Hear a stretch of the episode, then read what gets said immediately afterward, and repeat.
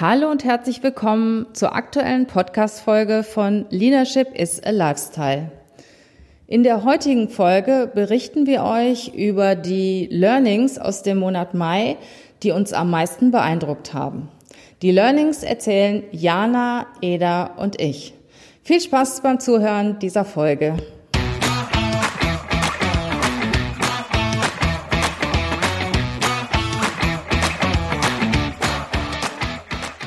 Herzlich willkommen zum Podcast Leadership is a Lifestyle.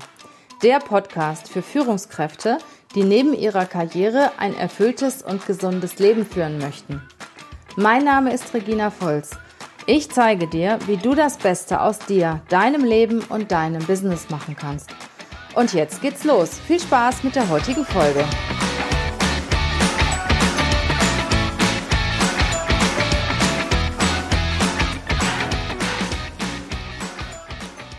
Ich habe mir einen Podcast von der ähm, Think Natalia angehört. Da ging es um die zehn Fragen, die man sich stellen muss. Und ähm, ich werde jetzt nicht alle vorstellen, aber eine Frage fand ich schon ähm, sehr, sehr gut und ähm, hat mich auch ein bisschen zum Nachdenken gebracht. Und zwar war die, was sollen Menschen auf meiner Beerdigung später sagen? Und ich finde, das ist keine, es ist eine Frage, über die man sich Gedanken machen soll und ähm, generell auch zu den Fragen, was bedeutet Glück für mich? Wie definiere ich meinen eigenen Erfolg? Was macht mir Spaß? Ähm, was ist mir wichtig? Und dann aber auch die Sachen quasi selber für sich zu entscheiden, zu bestimmen und nicht die ähm, Sachen, die von einem, die von anderen herangetragen werden, deren richtig sozusagen anzunehmen. Und ähm, auch die Frage, was erfüllt mich, worin gehe ich auf? Diese Frage ähm, für sich herauszufinden, wenn man, die, wenn man sie nicht weiß und auch zu beantworten. Ich glaube, das ähm, bewegt sehr viel in dem eigenen Leben. Und das sind so Fragen, die werde ich im Hinterkopf behalten, immer wieder versuchen für mich zu beantworten und ähm, zu arbeiten, also um ein erfüllteres Leben sozusagen zu haben. Ihr kennt doch ähm, garantiert die SMART-Formel. Wie formuliere ich Ziele? SMART. Ähm, ich kenne noch was Besseres jetzt. Das ist mein Learning der Woche. Und zwar das Zielkreuz. Ich weiß nicht, wer von euch das Zielkreuz kennt. Ähm, das hat Alexander Benedix vorgestellt. In Führung kann so einfach sein. Und es ist ein Fadenkreuz. Ihr stellt euch einfach vor, in dem Fadenkreuz steht in der Mitte Ziel. Und ihr habt natürlich auch vier Felder dann automatisch. Das erste Feld ist Sinn und Zweck. Das bedeutet, wofür mache ich das eigentlich alles? Das zweite ist Kunde und Beteiligte. Und zwar hier wirklich nicht nur die Kunden zu berücksichtigen, sondern auch wirklich die Beteiligten, also die Stakeholder, alle, die mit deinem Ziel äh, zu tun haben, vielleicht sogar auch Gegner. Also für wen tue ich das? Oder für wen tue ich das eben gerade auch nicht? Dann als dritten Punkt das Endergebnis. Was genau will ich mit meinem Ziel erreichen? Und als viertes das findet ihr auch natürlich in der Smart-Formel, die Kriterien, also die Messbarkeit. Bis wann will ich mein Ziel erreichen und was ist auch mein Zeitaspekt? Auf einen dieser vier Punkte möchte ich ganz besonders eingehen und das ist Sinn und Zweck. Also wozu soll dieses Ergebnis dienen? Wozu mache ich das? Und hier, das fand ich ganz toll, hat Alexander Benedix eine Unterscheidung zwischen warum und wozu gemacht. Ich könnte ja auch sagen, warum soll ich diese Aufgabe machen oder warum soll die Aufgabe gemacht werden? Er sagt, und das fand ich ganz interessant, warum liefert Begründungen, hat auch viel mit Schuldzuweisungen zu tun. Und er sagt aus seiner Sicht, warum ist für ihn rückblickend. Also warum habe ich etwas vielleicht auch nicht gemacht und möchte ich jetzt zukünftig tun? Und er sagt, stell die Frage anders. Wozu soll die Aufgabe gemacht werden? Und wozu impliziert den Willen zur Veränderung? Ist zukunftsweisend und auch begeisternd. Und da habe ich die letzten Tage drüber nachgedacht. Das stimmt wirklich. Dieses Wozu ist auch für mich irgendwie was. Wozu mache ich das? Das hat für mich auch was mit Zukunft zu tun.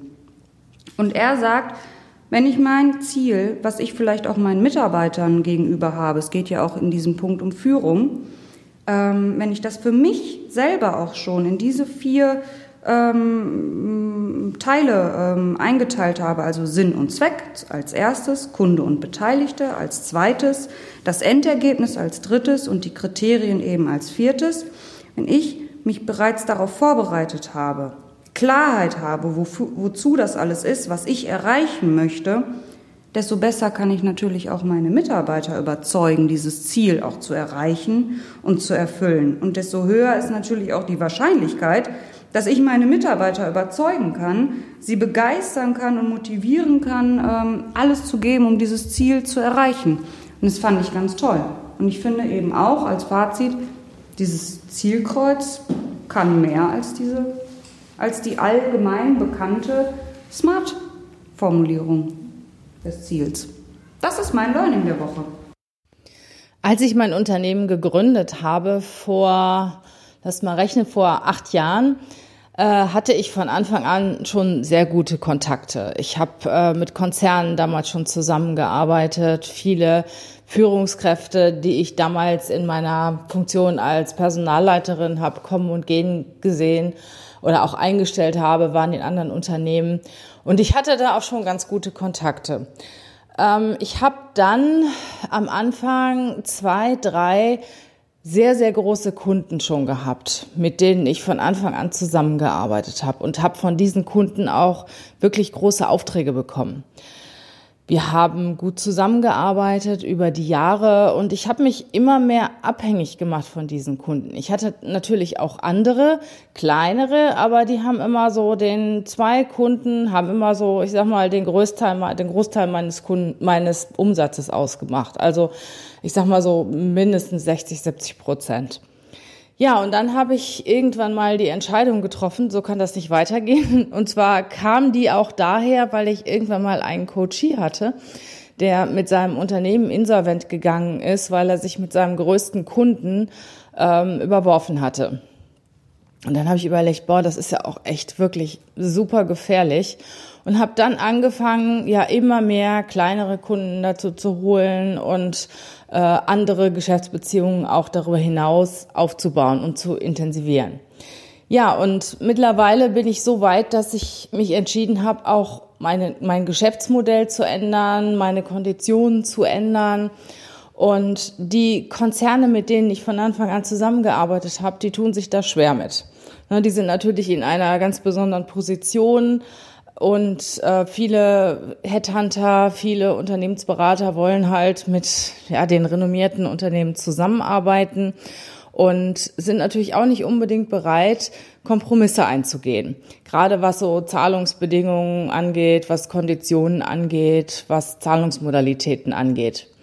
Ja, und mittlerweile bin ich sehr, sehr froh, dass ich wirklich auch andere Standbeine habe, dass ich seinerzeit auch immer darauf geachtet habe über die Jahre, dass ich äh, kleinere Kunden oder weitere Kunden habe, dass ich mich nicht abhängig mache.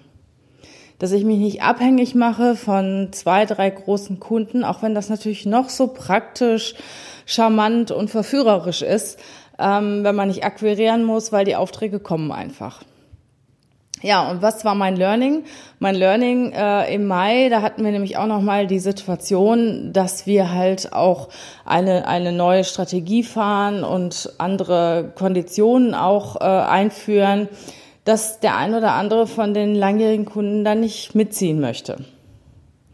Und habe ich Alternativen, habe ich auch eine ganz besondere Position und kann sagen, okay, tut mir leid, dann passt es im Moment nicht. Es heißt ja nicht, dass man nie wieder zusammenkommen muss. Aber es heißt, dass ich frei bin und dass ich mich entscheiden kann, ohne im Zugzwang zu sein, äh, auf die Forderungen von ein oder zwei Kunden, die den Großteil meines Umsatzes ausmachen, einzugehen. Das heißt, konzentriere dich nicht immer nur auf wenige, mach dich niemals abhängig von deinen Kunden, von deinen Partnern, von deinen Lieferanten und sorge dafür, dass du Alternativen hast. Das macht dich auch viel entspannter bei Verhandlungen, macht dich selbstbewusster. Ja, du kannst ganz anders auftreten. Das Gleiche gilt auch für Mitarbeiter.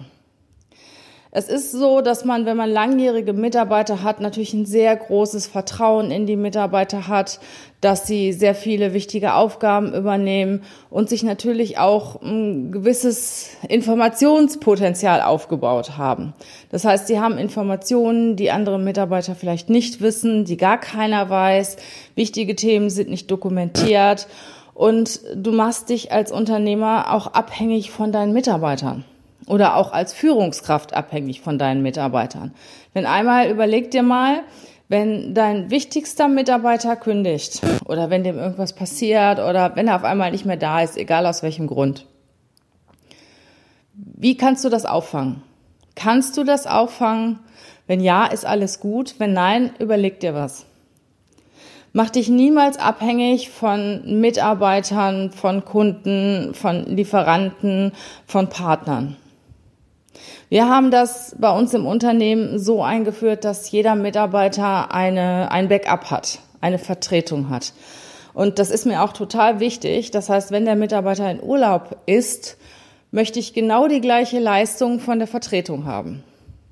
Natürlich helfe ich da hier und da auch mal nach, ja. Aber mir ist es ganz wichtig, dass die Vertretung agieren kann, auch ohne dass ich da bin und jede zwei Minuten Rede und Antwort stehen muss. Und wenn das nicht so ist, dann arbeiten wir so lange daran, bis das so ist. Also ich empfehle jeden, jedem wirklich für jeden Mitarbeiter ein Backup zu finden, so dass ihr irgendwann nicht mal ein Thema habt, wenn der wichtige Mitarbeiter aus irgendwelchen Gründen das Unternehmen verlässt. Fazit, mein Learning, was ich schon lange hatte, aber im, im Monat Mai wirklich nochmal bestätigt wurde suche immer, habe immer Alternativen, äh, sei darauf vorbereitet, dass du den einen oder anderen Kunden verlierst, sei darauf vorbereitet, dass sich dein Mitarbeiter, dein wertvoller Mitarbeiter von dir trennt und habe immer Alternativen im Kopf. Das waren unsere Learnings aus dem Monat Mai.